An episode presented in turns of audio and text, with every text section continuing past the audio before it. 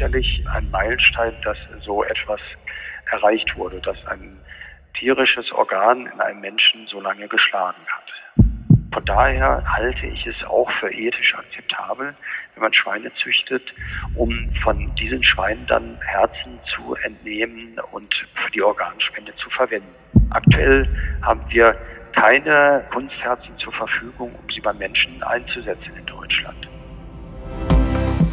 Impuls. Impuls. Wissen für Ihre Gesundheit. Wir sprechen mit Herzspezialisten und Herzpatienten locker und lehrreich über das zentrale Organ, unser Herz. Denn Ihre Gesundheit ist uns eine Herzensangelegenheit. Impuls. Impuls. Der Podcast der Deutschen Herzstiftung. Für alle, die mehr über ihr Herz wissen wollen. Für Menschen mit einem schwerst geschädigten, kaum noch funktionsfähigen Herzen ist die Wartezeit auf ein neues Organ voller Hoffen und Bangen. Doch die Warteliste auf ein Spenderherz ist lang. Und am Ende erhalten pro Jahr nur 300 Menschen in Deutschland das ersehnte neue Herz, während 900 weiter warten müssen. Da erscheint es wie ein Meilenstein, wenn Erfolgsmeldungen publik werden, dass einem Mann in den USA das Herz eines Schweines implantiert wurde, das immerhin zwei Monate geschlagen hat. Doch ist das wirklich die Zukunft? Oder sind eher Kunstherzen eine Alternative? Darüber spreche ich jetzt mit dem Herzchirurgen und Transplantationsmediziner Professor Jan Gummert. Und damit herzlich willkommen zu einer neuen Folge von Impuls. Hallo Professor Gummert, ich freue mich, dass Sie Zeit gefunden haben für unser Gespräch. Ja, hallo Frau Ney, ich grüße Sie. Ich bin schon ganz gespannt auf Ihre Fragen. Professor Gummert ist ärztlicher Direktor am Herz- und Diabeteszentrum NRW. Außerdem gehört er zum Vorstand der Deutschen Herzstiftung und ist Vizepräsident der Deutschen Gesellschaft für Thorax, Herz- und Gefäßchirurgie. Mein Name ist Ruth Ney. Ich bin Medizinredakteurin der Herzstiftung. Herr Professor Gummert, rund acht Wochen hat das Schweineherz in der Brust des Patienten in der USA geschlagen, so wie es scheint sogar ohne gravierende Abstoßungsreaktionen. Auch wenn der Patient natürlich inzwischen verstorben ist, so war die Organverpflanzung in dieser Form ja bislang einzig. Wie sehen Sie das? Sind nun Hoffnungen berechtigt, dass Tierorgane den Organmangel in Zukunft mindern können? Ja, die Hoffnungen sind in jedem Falle berechtigt und es ist sicherlich ein Meilenstein, dass so etwas erreicht wurde, dass ein tierisches Organ in einem Menschen so lange geschlagen hat. Aber es gibt viele Fragezeichen. Warum ist der Patient gestorben? Gab es wirklich keine Abstoßungsreaktion? Das sind alles Fragen, die hoffentlich in Zukunft dann auch von den behandelnden Ärzten und Wissenschaftlern wirklich schlüssig beantwortet werden können, damit die Therapie weiterentwickelt werden kann.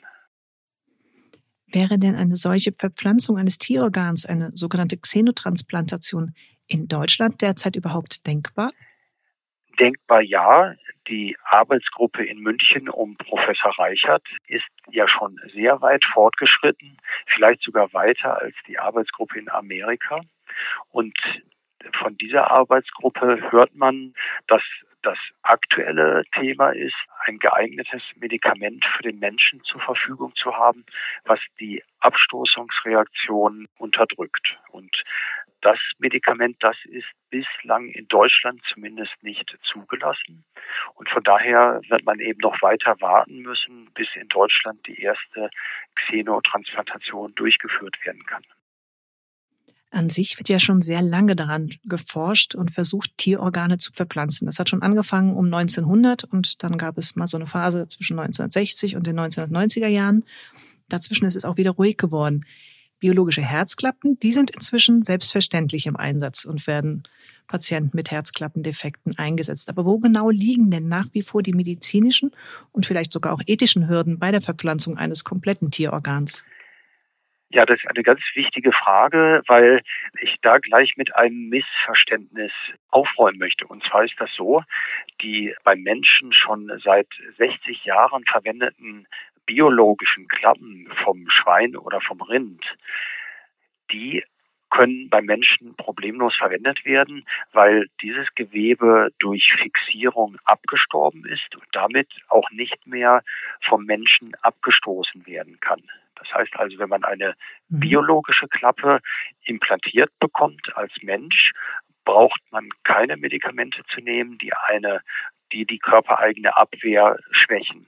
Von daher ist es ganz anders als die Verpflanzung eines, wenn Sie so wollen, lebendigen Organes, weil das kann auf jeden Fall abgestoßen werden. Mhm. Und im Wesentlichen geht es da um die Abstoßungsreaktionen, die die Schwierigkeit begründen, oder gibt es noch mehr Hürden? Letztendlich gibt es doch einige Hürden, die überwunden werden müssen. Und zwar ist das zum einen die Abstoßungsreaktion. Tiere haben auf ihren Zellen Eiweißstoffe, die zu sehr starken Abstoßungsreaktionen des menschlichen Körpers führen. Und wenn man ganz starke Medikamente nehmen muss, um die Abstoßungsreaktion zu unterdrücken, dann ist der Mensch sehr stark gefährdet, eine lebensbedrohliche Infektion zu bekommen. Und deswegen war das Ziel der Xenotransplantationsforschung, Schweine zu züchten, die keine solche Eiweißstoffe auf der Zelloberfläche ausbilden. Und das ist inzwischen gelungen. Hm, da hat mit Sicherheit auch die Genschere dann auch mitgeholfen, die man inzwischen kennt, um passgenau die, die Gene rausschneiden zu können, beziehungsweise auch neue, wie jetzt in dem Fall, neue Gene reinsetzen zu können, die dann auch diese Abstoßungsreaktionen wohl reduzieren können. Ganz genau. Und das hat einen enormen Fortschritt gebracht, weil man jetzt das Schweineherz sehr viel genauer wenn Sie so wollen, designen kann und es dem menschlichen Herzen zwar nicht sehr viel näher macht, aber zumindest dann verhindert, dass Eiweißstoffe, die zu starken Abstoßungsreaktionen nicht mehr gebildet werden. Aber es gibt eben auch noch andere Unterschiede, und zwar ist die Zellinnenhaut etwas anders aufgebaut, sodass wenn menschliches Blut dann durch ein Schweineherz fließt, es häufiger zu Blutgerinnselbildung kommen kann. Aber auch dieses wurde mit Hilfe der Genschere letztendlich erfolgreich adressiert, dieses Problem. Und von daher hat man eben sehr große Fortschritte bei tierexperimentellen Untersuchungen erzielt und ist der, der Transplantation von Schweineherzen auf den Menschen einen großen Schritt näher gekommen. Und deswegen. Generell stellt sich ja die Frage, warum überhaupt vom Schwein das Herz? Also man könnte ja denken, eigentlich würde man ja von Affen, die als Primaten uns doch ähnlicher sind, eher dran denken, dass man dieses Herz nimmt. Ja, das ist eine ganz berechtigte Frage. Ethisch gesehen ist es so, dass man sich nicht vorstellen kann, dass der Mensch Menschenaffen züchtet, um von diesen dann Organe zu entnehmen und in einen Menschen zu transplantieren. Das, glaube ich, wäre in unserer Gesellschaft überhaupt nicht vermittelbar und auch nicht akzeptabel. Beim also es ist mehr die ethische als die medizinische Hürde. Ganz genau. Das, das ist eigentlich eine ethische Hürde. Und das finde ich auch absolut richtig so, weil das wäre wirklich, ich glaube, das würde kaum einen Menschen geben, der so etwas gutheißen würde, wenn man auf diese Art und Weise forschen würde und den Organmangel reduzieren würde. Beim Schwein sehe ich das etwas anders. Wir züchten Schweine ja ganz gezielt, um Nährstoffe letztendlich äh, zu bekommen, um das Fleisch zu verwenden. Und von daher halte ich es auch für ethisch akzeptabel, wenn man Schweine züchtet, um von diesen Schweinen dann Herzen zu entnehmen und für die Organspende zu verwenden. Es gibt mhm. sicherlich Menschen, die so etwas auch schon unethisch finden. Und auch das muss man natürlich akzeptieren und dann muss man abwägen, was ist einem letztendlich dann wichtiger, der Erhalt eines Menschenlebens versus Schweine zu nutzen, um Menschen ein Überleben zu ermöglichen. Mhm. Das wäre jetzt auch mal eine Frage nach Ihren Erfahrungen gewesen, ob Menschen überhaupt ein Schweineherz wollen. Denn es ist ja schon für viele Patienten schwer zu verarbeiten, das Herz eines fremden Menschen in der Brust zu tragen. Ein Schweineherz ist dann nochmal vielleicht etwas ja, anderes. Ja, ganz, ganz interessante Frage, wobei man da wahrscheinlich aktuell erstmal spekulieren muss, weil es bislang ja jetzt nur einen Menschen gab, der sich vorher damit auseinandergesetzt hat, was bedeutet das für mich. Und über die Xenotransplantation in den USA wissen wir ja letztendlich nur etwas aus der Laienpresse. Offizielle Publikationen in wissenschaftlichen Zeitschriften gibt es bislang dazu nicht. Aber man kann sich durchaus auch vorstellen, dass das vielleicht für einen Menschen sogar akzeptabler ist, weil er jetzt nicht das Gefühl hat, oh je, da ist ein Mensch gestorben und dessen Herz schlägt nun in meiner Brust. Vielleicht kann er damit eher umgehen, dass man sagt, gut, ich kaufe Schweinefleisch und esse das und deswegen kann ich es vielleicht leichter akzeptieren, dass ein Schwein speziell gezüchtet wurde, damit ich das Organ von ihm benutzen kann. So ähnlich wie bei einer Herzklappe vielleicht. Von daher würde ich sogar denken, dass es vielleicht auch anders ist, also dass der Mensch damit einfacher umgehen kann. Wenn auch Ihnen die Herzgesundheit wichtig ist, unterstützen Sie die Arbeit der Deutschen Herzstiftung mit einer Spende. Infos dazu finden Sie im Internet unter herzstiftung.de. Sie sagten, es gibt noch keine wissenschaftlichen Publikationen zu den Patienten aus den USA. Was wären denn für Fragen, die für Sie besonders spannend zu klären wären? Ja, ganz spannend für mich wäre, wie genau wurde die Immunsuppression, also wie genau wurden die Medikamente verabreicht, die die ähm, Abstoßungsreaktion unterdrückt haben wurden Proben von dem Herzen nach der Transplantation entnommen, mit Sicherheit. Aber was waren die Ergebnisse? Was konnte man dort sehen? Gab es Infektionen? Brauchte der Patient Antibiotika? Gab es andere Entzündungen durch Viren oder Pilze? Woran ist der Patient nun wirklich gestorben? Das sind alles Fragen, die unbedingt natürlich geklärt werden müssen, die sicherlich auch von den behandelnden Ärzten schon geklärt wurden. Aber für die Diskussion in der Fachöffentlichkeit sind das Informationen, die unbedingt zur Verfügung gestellt werden müssen, damit man über diesen ganz konkreten Fall überhaupt sinnvoll diskutieren kann. Mhm. Das heißt, wir können also davon ausgehen, die Xenotransplantation wirklich ist noch Zukunftsmusik. Und vielleicht gibt es da noch was anderes, was vorher entwickelt werden könnte. Wie steht es denn da um die kompletten Kunstherzen? Wie ist denn hier der Entwicklungsstand? Da wird ja auch schon sehr lange dran geforscht. Ja, leider gibt es aktuell eher Rückschritte als Fortschritte. Die zur Verfügung stehenden Kunstherzen sind aktuell vom Markt genommen und werden weiterentwickelt. Man wird sehen, wann sie wieder auf den Markt kommen. Das heißt, aktuell haben wir keine Kunstherzen zur Verfügung, um sie beim Menschen einzusetzen in Deutschland. Und Woran lag die Schwierigkeit, dass das nicht funktioniert hat? Bei dem einen System ist es so, dass die Firma selber das äh, Gerät wieder vom Markt genommen hat, weil es Schwierigkeiten wohl bei der Herstellung gab und es dort zu Fehlfunktionen des Kunstherzens gekommen ist. Und das ist natürlich nicht tragbar und deswegen müssen diese Fehler so schnell wie möglich behoben werden. Und dann kann man sehen, dass man dieses System dann wieder verwendet. Und das andere System, das ist schon sehr alt und hat letztendlich seine Zulassung in Europa verloren. Und das ist letztendlich dann für die Firma dann eine Abwägung, soll ich überhaupt wieder eine Zulassung für Deutschland beantragen, weil dieses System nur 20 Mal im Jahr eingesetzt wurde. Und eine solche Zulassung, die kostet viele Millionen Euro. Und wenn man dann nur sehr wenig dieser Kunstherzen einsetzt, dann ist es für die Firma letztendlich wirtschaftlich nicht tragbar, eine mhm. Zulassung wieder zu erlangen. Also war es eher eine firmeninterne und pragmatische Entscheidung, ja und nicht, weil das System nicht funktioniert hat. So ist es. Aber für die Patienten bedeutet das, dass sie dann auf Teilalternativen zu einem Kunstherz eher angewiesen sind, nämlich auf Linksherz- oder Rechtsherzunterstützungssysteme. Denn die werden ja auch eingesetzt, oft bei Patienten, die eigentlich auf ein neues Herz warten. Ganz genau. Das ist sowieso die größere Gruppe der Patienten, bei denen nur eine der Herzkammern zum Beispiel nicht mehr gut schlägt. Hauptsächlich ist das die linke Herzkammer. Und da gibt es zum Glück ein sehr gutes Linksherzunterstützungssystem, was auch schon sehr, sehr gute Resultate erzielt. Die Zahl der Schlaganfälle konnte nochmal deutlich reduziert werden und das Überleben mit einem Linksherzunterstützungssystem deutlich verbessert werden, sodass wir da zumindest aktuell eigentlich eine ganz gute Alternative haben.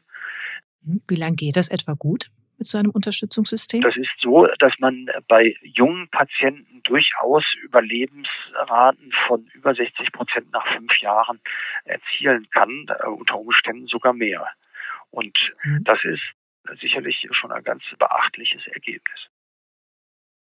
Und trotzdem auch diese Systeme haben ja natürlich ihre Schwierigkeiten. Also vor allem geht es um die Infektionsgefahr, weil sie alle, man trägt ja einen Großteil in so Bauchtaschen drumherum bei diesen Überbrückungssystemen. Und da gibt es dieses Kabel von innen, von der Pumpe, die Driveline. Und genau da bildet sich dann oft dann auch eine Infektionsgefahr aus.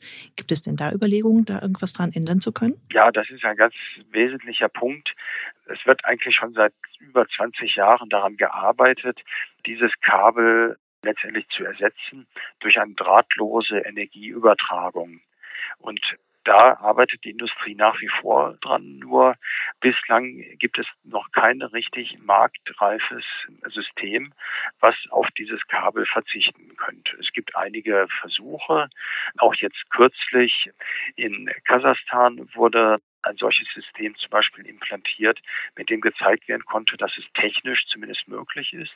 Allerdings wurde da eine sehr alte Pumpe verwendet, die nur einen geringen Energiebedarf hatte. Und von daher ist das nicht so ohne weiteres auf die aktuellen modernen Systeme zu übertragen. Und ein weiterer wichtiger Punkt ist die Entstehung von Schlaganfällen. Und das aktuell verfügbare System, das HeartMate 3, bei dem konnte man durch technische Veränderungen erreichen, dass die Zahl der Schlaganfälle deutlich reduziert wurde. Und das ist zumindest schon mal ein wesentlicher Fortschritt. Aber die Infektion, Dreiflein, das ist ein Punkt, der noch nicht gelöst wurde. Mhm. Also viel Forschungsarbeit, was da in diesem Bereich Herzersatz, Kunstherz oder auch Xenotransplantation stattfindet. Aber wahrscheinlich muss man sagen, wenigstens die nächsten zehn Jahre wird wohl noch mit wirklich keiner neuen Methode beim Herzersatz zu rechnen sein. Und das würde bedeuten, dass es nach wie vor vor allem darauf ankommt, genug Spenderherzen zu bekommen. Wie sehen Sie denn aktuell die Spendenbereitschaft? Was könnte und müsste denn hier noch verbessert werden? Ja, da ist sehr viel aus meiner Sicht immer noch zu tun. Deutschland ist nach wie vor Schlusslicht in Europa, was die Spendenbereitschaft angeht. Und sicherlich hat die Corona-Pandemie dazu geführt, dass äh, das Thema so ein bisschen in den Hintergrund geraten ist.